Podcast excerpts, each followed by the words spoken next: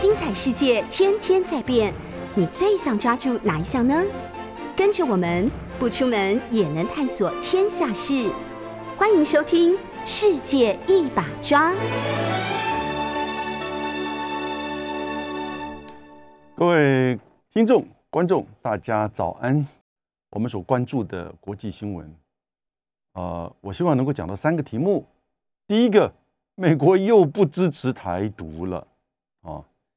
这个是在这两天，台湾的学者跟媒体，哎，今天的《联合报》的头版头报道出来，美国的国务院又更改了他在他的网站上所谈到的美台关系啊的这个陈述的内容，因为上一次没有多久之前，五月五号的时候，他把在二零一八年八月那个稿子给改了，啊，改了引起就是整个关注两岸关系的媒体各界的关注，甚至有点紧张，因为他把二零一八年八月三十一号那个是川普时期的稿子里面的两点给拿掉。第一个，台湾是中国的一部分，当然这个是在建交公报里面的一点提到美国。认知中华中国政府的立场，世界只有一个中国，台湾是中国的一部分。可是，在二零一八年的八月谈到美台关系的时候，一直都有这一段，其实过去都有这一段，因为美国和中华人民共和国建交嘛，那建交公报里面有谈到对于台湾的这个地位的这个态度跟政策，美国没有承认，没有接受，但他用认知啊这样的一个态度。那但是呢，在谈到美台关系的时候，哎，他都有这一段，这一段当然是一方面表明他自己的态度，另外一方面当然是让北京啊比较能够了解啊他的这个立场。他把这个拿掉。第二个，在第二段第一句话说美国不支持台独，他把它拿掉。所以，哎，是不是整个美国对台的政策的立场变化了？在这个拿掉之后呢，哦，一个礼拜之后，美国的印太沙皇坎培尔，他在一个智库的演讲当中被问到，就是，哎，美国是不是支持台独了？你们把，呃，真的就而且提到你们在国务院网站上美台关系的这个论述啊陈述当中，把美国不支持台独拿掉了。坎培尔回答说，美国不支持台独，用口头上。等于是回复，或者是补充，或者是说呢，对这个拿掉，其实并不代表政策的变化。但不管怎么样，你文字上的白纸黑字的，你把它的做了个改变，而且这个改变其实代表相当程度的政策态度的变化。然后呢，再看从拜登上来到现在的整个对台湾的政策，当然更重要是对中政策走向了竞争对抗啊。变成就是整个美国最重要的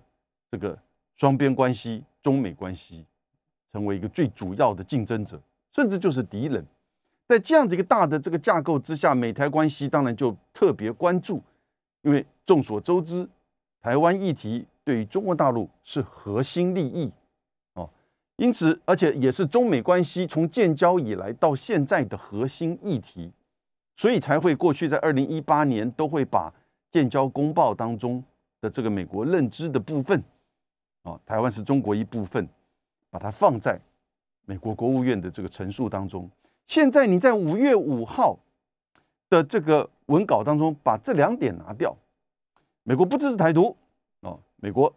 这个把建交公报里面拿掉，这是不是政策变得很清楚嘛？大家就这么认为。坎贝尔这个讲话，其实大家会觉得，哎，他的成绩可能不够。或者是他也只不过是一个策略的运用，哦，实际上那个改变的本质已经出现了。结果到了就是二十三、二十号，拜登来到了韩国、日本。二十三号在日本和岸田文雄开记者会的时候，被记者问问到：“你是不是愿意军事保台、军事的，就是干涉？哦，在两岸的军事冲突当中？”拜登很快的回答：“Yes，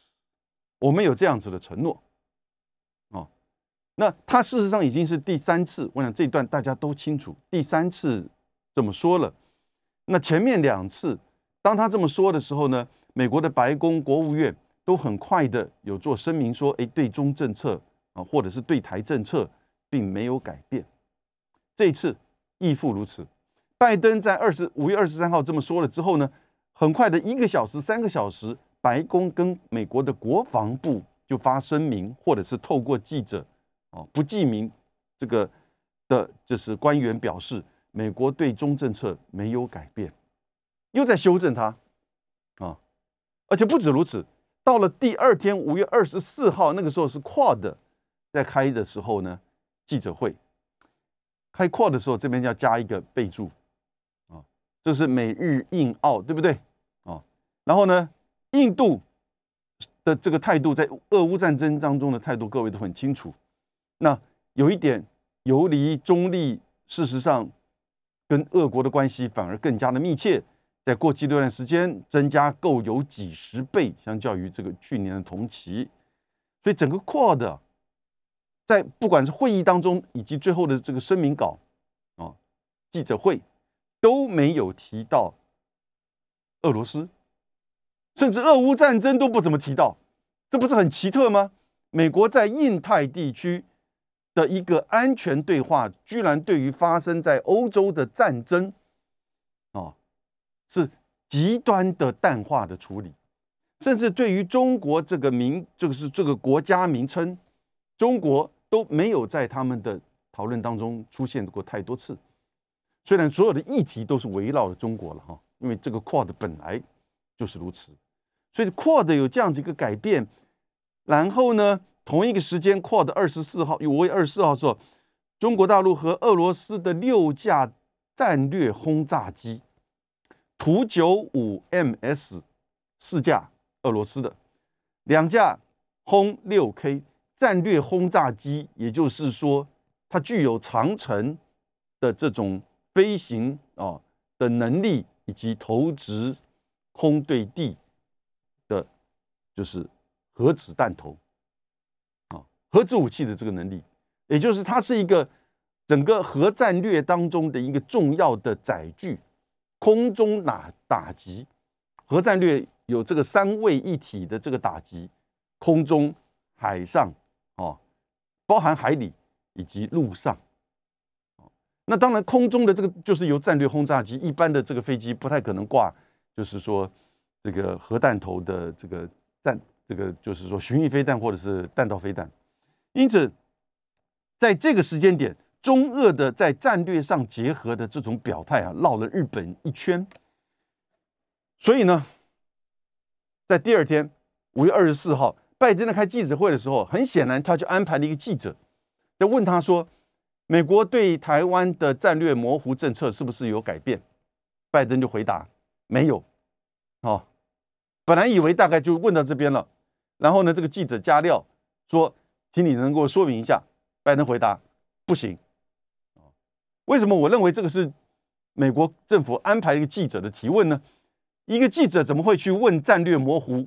呃，如果之前没有任何的这种这种也询问或者是讨论，如果一个记者他应该是问美国会不会？哎，你昨天说总统先生，你昨天说美国会去军事保台，你能不能再继续说明一下这个政策是不是？这美国的这个政策应该这样问，对不对？他听得懂吗？一个记者直接啪就问说：“美国对台政策战略模糊有没有改变？”啊，所以因为战略模糊一直是美国一直以来的立场，其实也是拜登呢过去一直对台的这个立场。那但是他已经连续说了三次会军事保台，所以呢，这个就感受到很特殊的这个变化了。一方面他说了第三次，可是。隔了一天，他马上又有一点缩回，这是为什么呢？我们等下再分析为什么。因为时间事情发展还没有结束，到了五月二十六号，布林肯回到了华盛顿的时候呢，到华盛顿的乔治华盛顿大学做了一个演讲。这个演讲他就明显明白的说，美国不希望跟中国发生冷战，美国不支持台独，美国希望两岸问题能够和平解决。OK，还有前面一段啊，美国反对任何单边改变这个现状啊，所以这个三段他又把它讲出来了。那个是之前在就是二零一八年八月三十一号讲的，美国反对单边改变台台海的现状，美国不支持台独，美国鼓励两岸问题和平解决。果然在二十六号他演讲完了之后呢，五月二十八号就是这两天新闻出来的，五月二十二二十八号，美国的国务院又把之前五月五号改的内容，哎，又改回去了，但不是百分百改回去。他的针对就是建交公报谈到了美国对于呃认知到中国立场，台湾是中国一部分，这个没有回去了。可是呢，中间的第二段，嗯，本来都是两段两段哈，在谈到美台关系的基本论述的时候呢，两段两段，就八月三，二零一八年五月五号到了二十八号呢，变成三小段。那三小段呢？其实把第一段分成两小段，那第三段他又把这三点：美国反对，就是单边改变台湾现状；美国不支持台独；美国鼓励两岸问题和平解决，放回去了。哎，绕了一圈又回来了，美国又不支持台独了，对不对？哦，我就来解释一下刚才提到的，为什么拜登这么快的在二十三号、二十四号。哦，他就这样子的一个态度的转变呢？第一个，他其实态度没有转变，应该这么说。其实他连续三次，在他而言，他并没有改变战略模糊的政策，但是他想要把这个政治上的态度变成政治清晰，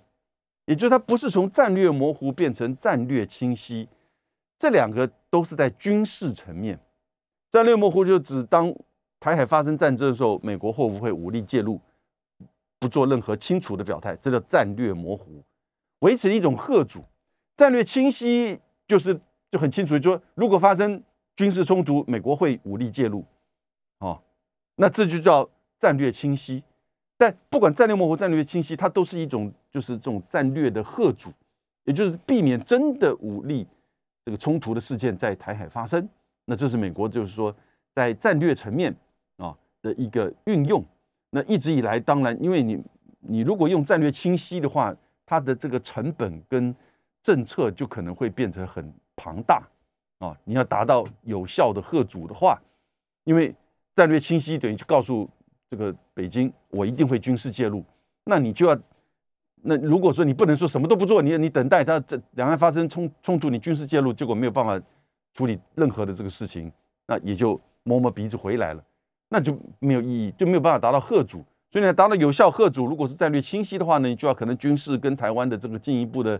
这个军售，甚至训练，甚至驻军，甚至怎么样的提升台海的这种防卫，不拉不知道不知道这一些东西，那这个就会一下子把两岸的这个情势，这个紧军事紧张城市提升。所以传统上不会说，应该说从我们的。这个战略或者是国际关系的这个分析的层面而言的话，哈，美国走向战略清晰，事实上要搭配很多的这个配套，啊，那个现在并不符合美国的利益，应该这么讲，虽然不断有很多的这个学者、议员，哦，甚至有部分退休退下来的官员，他在政在任的时候都不会这么讲，都说美国应该采取采取战略清晰。因为他认为台海必将会像是乌克兰一样发生一个战争，哦，因此呢，如果美国采取战略清晰，那相关的这个配套也应该要有，要面临到就是这个台海的危机，那这现在这种声音啊也越来越多，但是拜登，我觉得他基本上还是战略模糊，只不过是他在政治态度上，因为他知道那个武力保台的声音哦，以及对于中国大陆比较负面态度。的这个民间的这种观感，跟国会跟媒媒体的这样子的态度，其实越来越明显。因为这个时候，如果他在台湾问题上还回答记者还有点模模糊糊的话，哦，那他就会觉得说这个可能会被扣分。所以简单的说，也就是在美国国内的反中的民粹之下，他在回答记者的时候，他不可能那么模糊这种不清，所以他就必须要很明确的这样讲。讲出来，反正大家知道嘛。然后马上再由他的国这个白宫跟国务院或者是国防部来做一个哦不痛不痒，但是立即的回复说政策没有改变。这个政策没有改变，只不过是向北京的说法，也是确保说拜登的讲话停留在只是一个对媒体的回应，对民意、对媒、对于这个国会议员的回应，而不是真正的政策的变化。至于你相不相信，或这个政策有没有真的变化，那另外一回事。所以也就是说，这个动荡的空间哦，开始越来越小哦。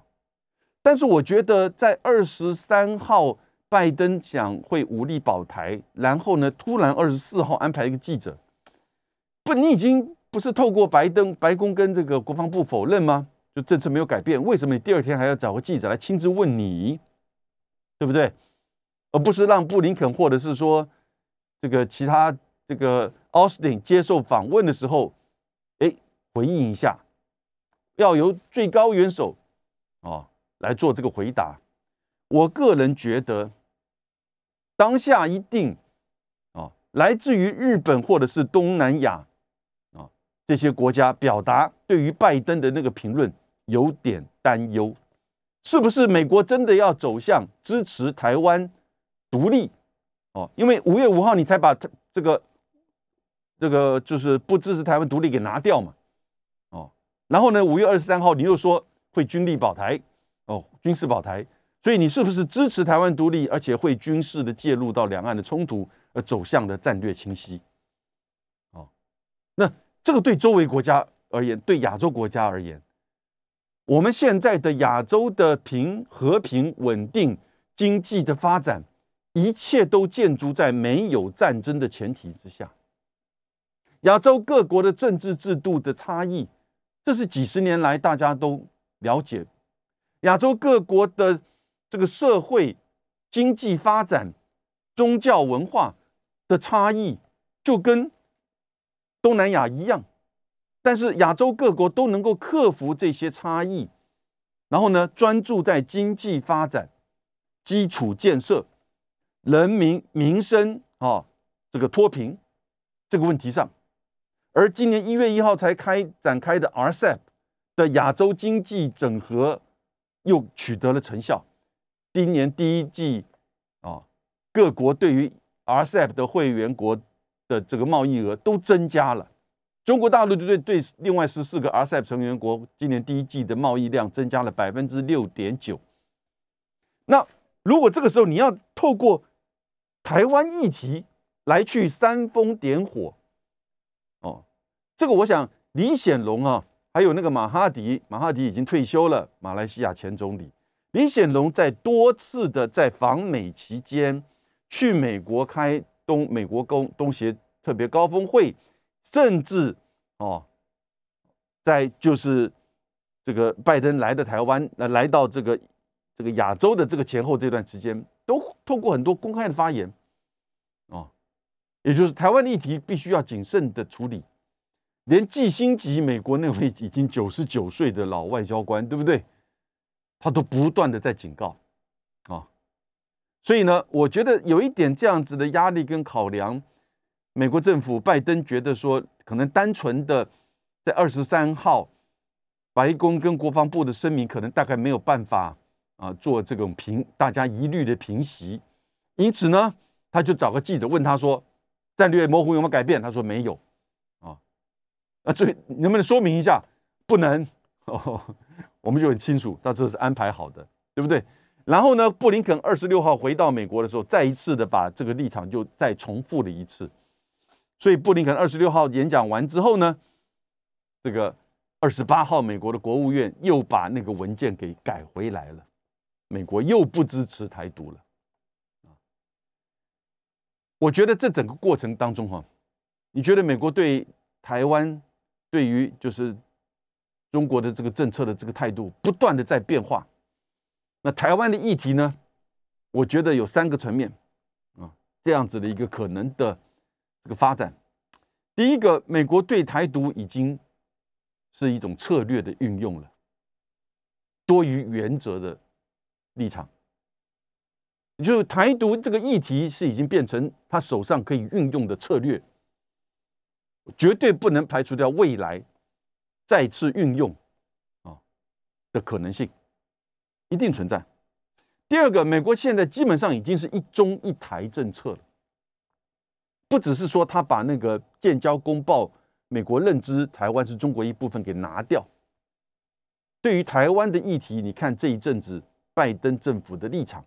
虽然不断的要回应媒体民粹，但是呢，也不断的在做，就是说立即的，就是表态。可是呢，你都看到那个政策的方向在变化。它已经不是这个传统的一个中国政策了。传统的一个中国政策是建交公报、台湾关系法，而台湾关系法是维持在非官方啊。但是呢，现在他把台湾关系法跟六项保证哦，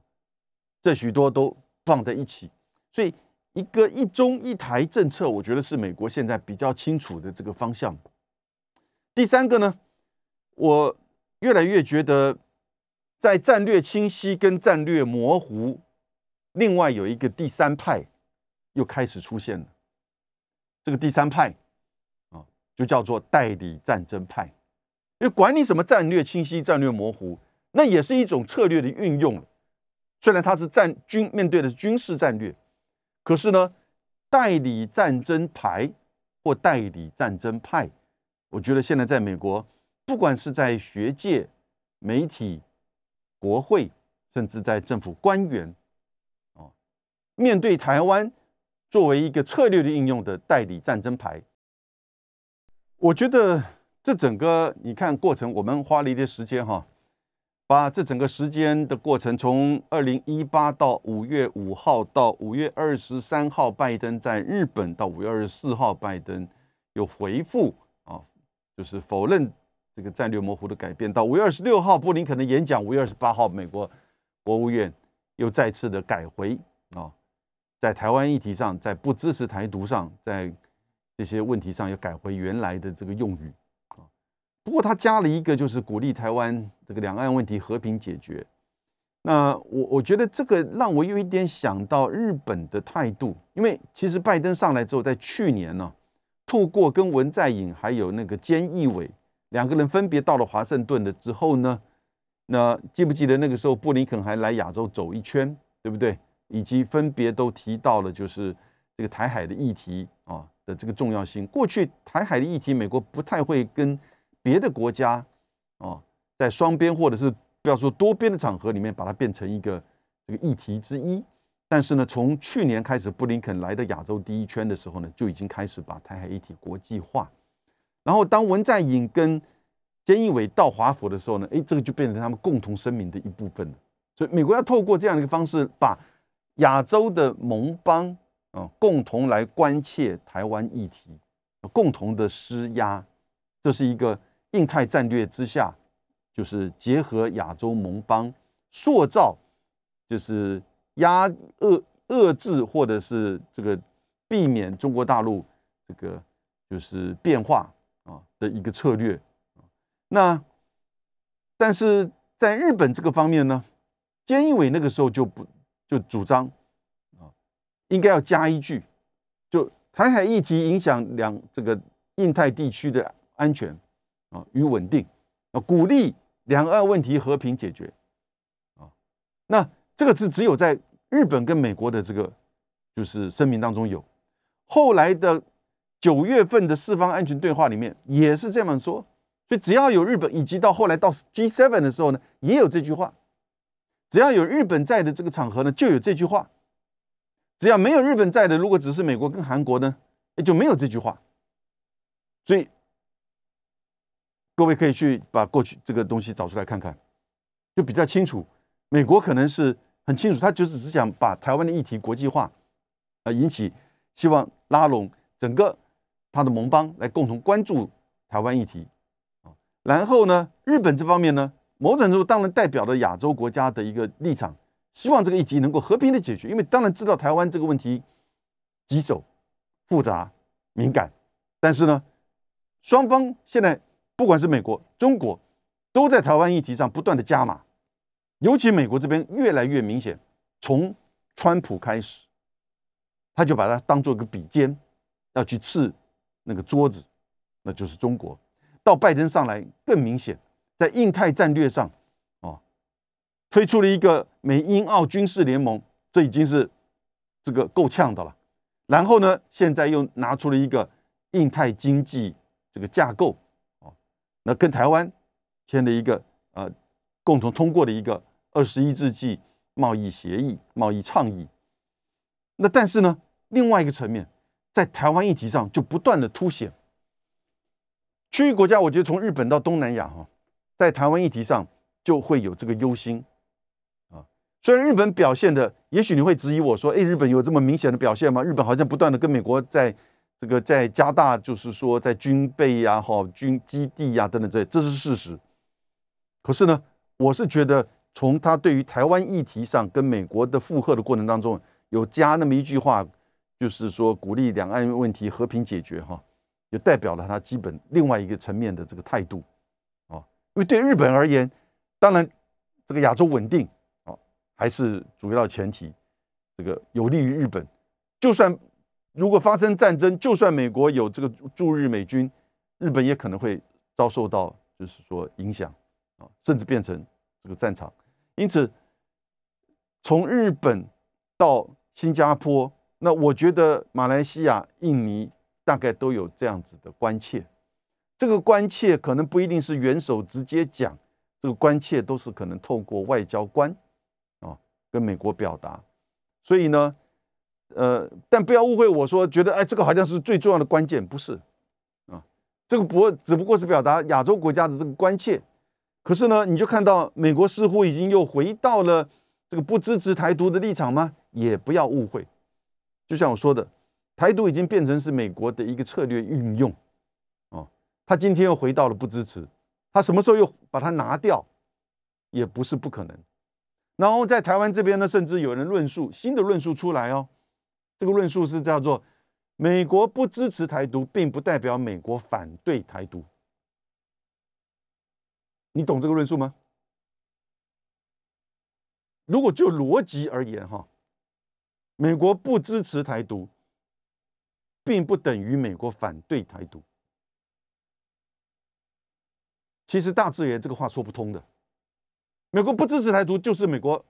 美国怎么会赞成台独呢？是不是？因为这个正负就很清楚嘛。因为这是一个比较没有黑白的。美国不支持，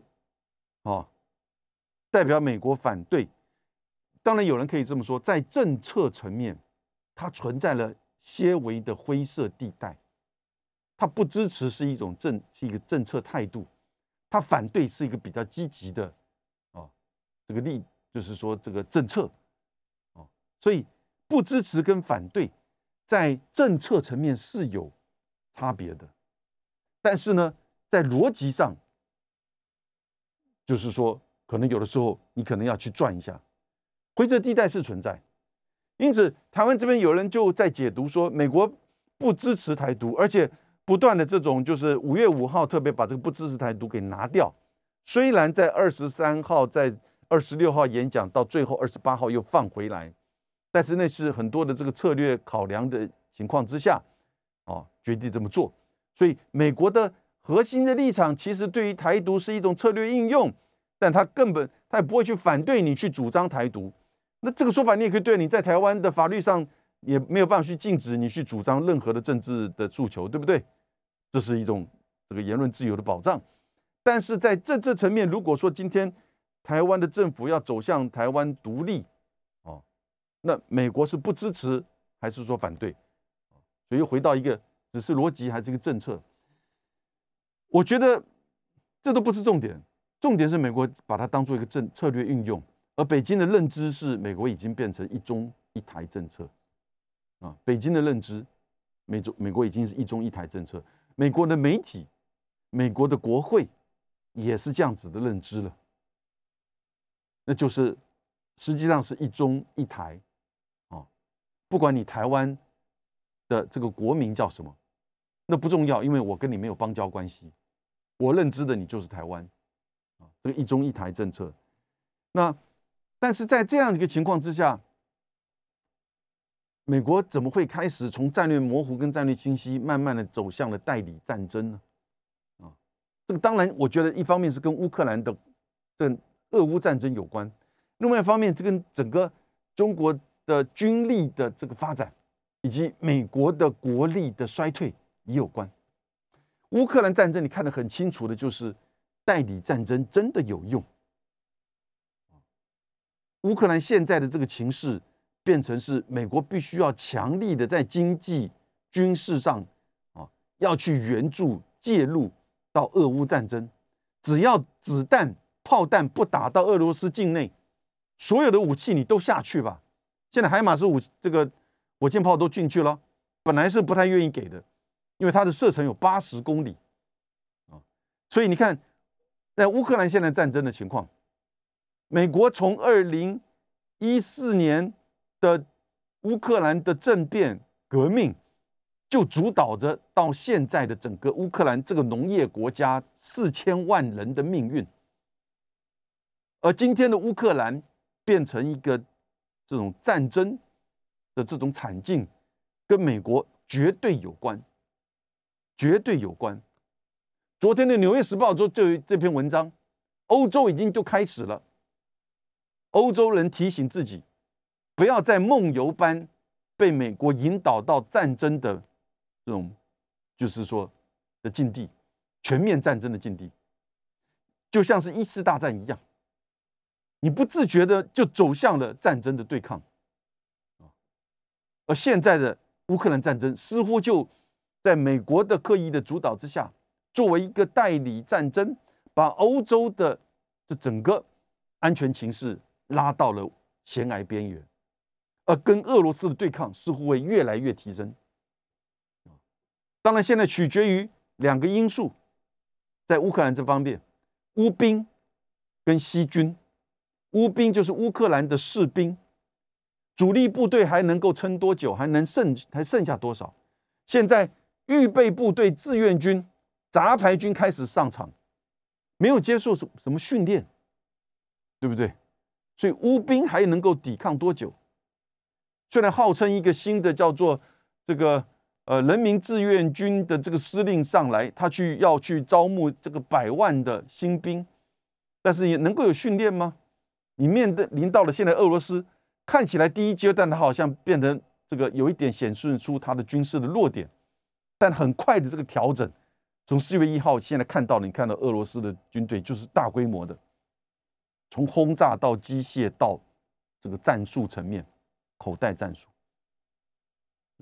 因为对俄罗斯而言，这已经变成是保卫祖国、保卫俄罗斯的战争，因为他面临到的是来自于西方美国的全对乌克兰的军事的权力的协助。大家都知道，现在根本就是美乌美俄在打仗，只不过是透过乌克兰这个代理战争，俄罗欧洲被卷入进去了。你在印太地区，你在亚洲地区，台湾不就是唯一一个可以去，就是发动印代理战争的这个场合吗？你觉得在南海美这个中美能够发生什么大战吗？你觉得在东海日本的因素，中美之间会发生什么大战，还是中日之间会发生什么大战吗？就算有战争冲突，也可能会很快的变成一个，就是说单一性或者是区域性的。而只有在台海战争，这会是一个大规模的，哦，不管它的战争是多快或者是多长时间，但是它会变成一个代理战争的这个场域。我们等下回来再分析，在现在开始，零零三是不是今天要下水了？美中国大陆的航空母舰，还是等到八月一号？俄乌战争正在欧洲持续的进行，而且扩大。这接下来的顿巴斯之战会是个关键的战役，它会决定了俄乌战争的走向以及乌克兰的未来。目前看起来真的不如西方媒体所说的，似乎好像乌克兰不断的恢复了这个失土，然后呢接受来自于西方的武器和训练，这些都是事实。但是呢，收复失土是因为俄罗斯的政这个战略的改变。他以巩固顿巴斯跟乌南为主了，他把顿巴斯跟乌南视为祖国的一部分，而他也知道他现在面临的不是再是那个乌克兰这个农业国家的士兵，而是一个来自于整个西方，特别是美国提供的经济、军事武器、重装备的战争。但是呢，这些装备来自于各国的，你可以说是一个杂牌的这个组合吧。在乌克兰的主力部队逐渐减少，而预备部队、志愿军的训练不足上来之后，面临这种杂牌组合的军事，能够打什么样的一场战争，你都可以想象的嘛。不管你有在有怎么样的西方或者是北大西洋公约组织的军事顾问，或者是国际工佣兵，你面临到的是一个大规模的，现在开始是有耐心的。他不寻求，也许一两个礼拜就要拿下你基辅的，那是第一阶段他的想法。所以我觉得现在开始，欧洲国家、美国自己内部开始有点在检讨：就算是代理战争，美国一定百分百获利吗？都不要说军经济层面、能源层面、通膨层面，到最后，拜登的因为选举的因素，许多欧洲跟美国的媒体开始检讨。拜代理战争的因素，因为选举因素啊，对不对？怎么可能像一个侵略者去屈服？但是如果你不妥协，你就等于是走向疯狂，走向疯狂。历史太多这样子的情况。现在在亚洲，台湾要怎么避免成为代理战争的这个场域？你会说，哎，北京聪明一点就不会发生这个战争呢？这个往往不是任何一方能够决定的。当他进入到恶性的这个螺旋的时候呢，其实你已经被先制的决定，你必须要采取的这个作为跟立场。可是呢，美国也了解到，在亚洲地区，甚至在全球的范围，美中之间的这个竞争呢，真的出现了消长，真的出现消长。都不要说以前在非洲，现在在拉美。以及这一阵子在南太，你看到那个变化，对不对？那马上六月份开始，拜登又要去这个中东了，想要去挽回去年撤军阿富汗之后所失去的中东的国家的这种信任。一度以为美国就是说撤离中东，当然美国没有撤离中东，美国的军事基地都还在那边，但是美国的政策的可信度跟信赖感。打了很大的折扣。现在美国要再回来，可是呢，在俄乌战争的情况之下，你发觉到中东国家更知道自己的利益。他即使愿意少少的增加石油的这个产量，也只不过是在调整它因应价格的这个调整而已，而不是在你美国压力之下要去补这个欧洲国家要断掉俄罗斯的油气的这种供应。欧佩克的国家也很清楚，所以现在你看，在南太地区显现的就是什么？你长久以来不去重视、不去照顾的南太平洋的这个岛屿国家，又是《纽约时报》这一两天，各位，我不断的引用《纽约时报》，是我觉得它代表着美国的自由派媒体的一个主要的，就是说媒体。而他很多的文章啊，某种程度反映了美国一些自由派人士的这种观点和反省。在两个礼拜前，他的一篇社论就对于美国还是不断的介入到乌克兰战争是会走向何处提出质疑。然后呢，这两天他不断的有文章，一个是在质疑欧洲国家在俄乌战争当中，等于是梦游般的被美国带入到了代理战争，而。陷入到了自己的安全的困境的情况而不自知，然后呢，又一篇文章说，美国在南太平洋根本已经是竞争不过中国了。为什么？因为这篇文章写的好清楚哦。他说，你实际上到所罗门群岛，你到斐济去看一看，哪一栋楼不是中国大陆在盖的？哪一栋楼是美国有？机场还是美国？但是那个是三十年前、四十年前的，哦，你就美国留下来都是三四十年前，exactly，在斐济的这个就是布林肯上次去斐济，斐济的外交部长还讽刺他，三十六年了，美国的国务卿终于又来了。另外，那澳洲还有什么好去指点别的国家在经营南太平洋？你澳洲呢？澳洲完全的态度是，南太平洋只是我们的防卫的前哨，是我们的后院。这是 Morrison 自己讲的。那连这个上来的工党的新的首相啊总理，他就提了一个叫做澳洲南太平洋澳洲太平洋防卫学院，就很清楚他的态度是什么。你只是我防卫的前哨，对不对？所以我们有共同防卫的这种需要。那别人想要进来签署安全协议，你就不需要跟他去签，那是不需要。你跟我是一起的，这个完全就是澳洲中心很私心的。你为什么不提一个澳洲太平洋发展学院呢？是不是？为什么叫 Defense School？为什么不叫 Development School？你对南太平洋还是长久以来处于低度开发，是不是？然后呢？东家、汤家的这个火灾，你又立即提供怎么样的援助？所以这些东西哈，都显现出美国其实在南太平洋跟澳洲一样的这种不重视。另外，不重视的原因是什么？不重视的原因背后也是国力已经开始就是不如以往。在南美洲、中南美洲也是如此。马上三天后，六月六号，美中峰会就要召开，哇，真的是一波三折啊，对不对？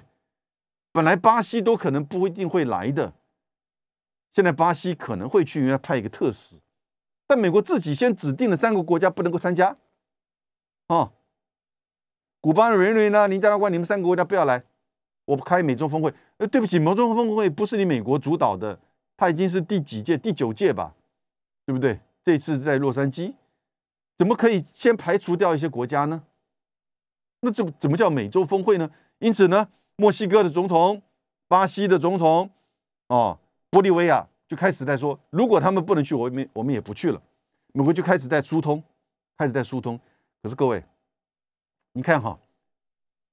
哥伦比亚，哥伦比亚一直是美国在中南美洲最最铁杆的，因为美国不断的在协助，就是这个弃毒，哈，然后呢反恐这些作为。过去哥伦比亚的这个游击队，哦，透过毒品的这个财务的支持。然后呢，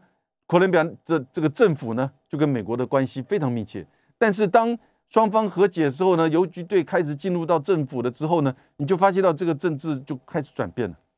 现在哥伦比亚马上选举要出来一个新的总统，哦，Petro，Petro 他就是左派的了。所以现在，但是他要六月十九号才上，才这个选举会结果会出来。那么现在进入到应该是第二轮。哦那他是在第一轮获得百分之四十，所以他如果当选的话，就代表哥伦比亚会向左转。然后呢，巴西，巴西这个现在这个总统虽然可能会去美中峰会，可是呢，他这个新的年底的选举，那个拉罗又会回来。现在的民调非常的高，所以